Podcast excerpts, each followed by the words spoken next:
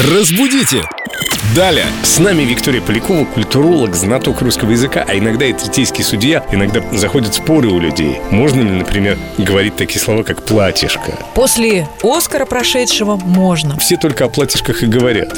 Ну, девочки такие, девочки, такое девочковое слово, обсуждают свои темы и говорят «платьишко». И мне кажется, это так мило, но есть люди, которых это приводит просто в ярость. Платьишко, вот именно без мягкого знака, платьице бесит просто некоторых дам, наверное, которые постоянно в брюках. Итак, Вика, обязательно ли всегда говорить платье или можно иногда, как Семен за нас заступился, употреблять такие девочковые слова платьице? Да, вообще-то платьице вполне литературная норма, но это единственная уменьшительно-ласкательная форма слова платье. То есть мы говорим либо платье, либо платьице через мягкий знак в середине, чтобы не приводить в ярость тех людей, которые бесятся от платьишка.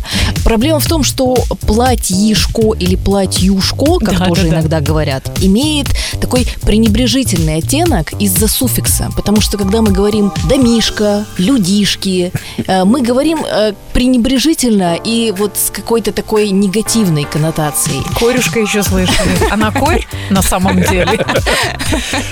Да, поэтому платьишко в разговорном формате можно говорить, но мы же с вами все-таки поборники русского литературного языка, поэтому давайте оставим платьице, а платьюшка корюшки.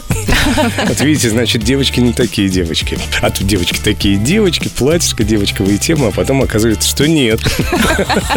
Хорошо, принимаем. Конечно, вердикт Виктории Поляковой – это для нас закон. Да, все, мы запомнили. Никаких больше платьишек.